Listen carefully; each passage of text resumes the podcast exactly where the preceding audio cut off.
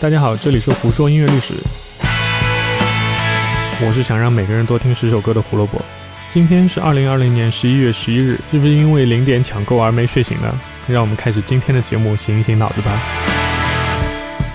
二零零三年十一月十一日，台湾乐队五月天发行第四张录音室专辑《时光机》。这张专辑距离上一张《人生海海》已经过去了两年有余，相隔那么久，是为什么呢？当然是因为服兵役的原因，但说实话，兵役对于五月天的影响其实真的还好。阿信是扁平足，怪兽因为有地中海贫血症，石头心律不齐。冠佑加入五月天之前就已经服完了兵役，搞了个半天，也只有玛莎一个人正式进入义工队服役。二零零三年七月，玛莎退伍，八月十六日，五月天就举办了大型的复出演唱会。三个月后，也就是十一月十一日，就有了这张时光机。这是不是稍微快了一点？当然，从商业角度来说，我非常可以理解这个快的原因。时光机有点类似我们之前提到的陈慧娴那张《Welcome Back》，是这回归的一个 buff，所以销量上占了不少便宜，达到了二十七万张。而后面一张《神的孩子都会跳舞》只有惨淡的十四万张。甚至还不如时光机推出后两天的销量多。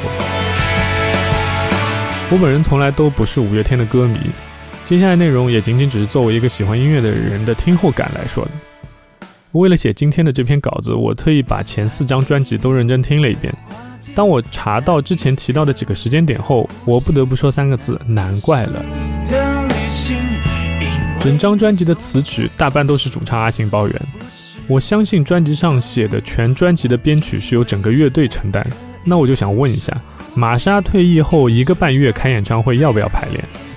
我们假设《时光机》的词曲那个时候已经完全 ready，甚至编曲部分我们就算只剩下玛莎的贝斯没有编，开完演唱会三个月的时间排练、录音、制作唱片，再到宣传，然后才是发行。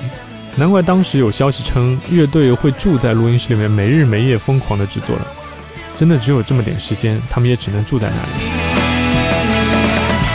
我个人觉得这张专辑不如前三张的任何一张，甚至不如一年以后的那张《神的孩子都在跳舞》。所以这张专辑能拿下第十五届金曲奖最佳乐团奖，我只能说五月天的运气真的太好了。信乐团四分卫这两个相对大众来说都有点太重了。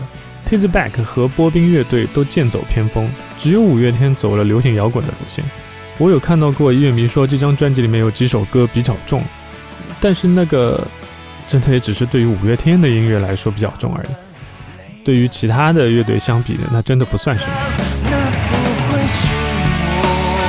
时光机从现在看来，就如同它的名字一样，是一个垫脚石的存在。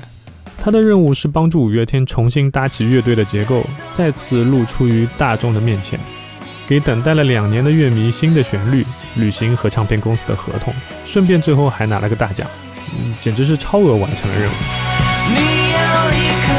二零零三年十一月十一日，五月天时隔两年发行第四张录音室专辑《时光机》。谢谢大家收听今天的节目。我们现在也在尝试往节目当中加入更多的一些个人色彩的东西，让它变得更有意思，而不仅仅只是陈述一些客观的事实。同意或者不同意这些观点，你都可以在评论里面告诉我们。胡说音乐历史，音乐让每天更重要。我是胡萝卜，我们明天见吧。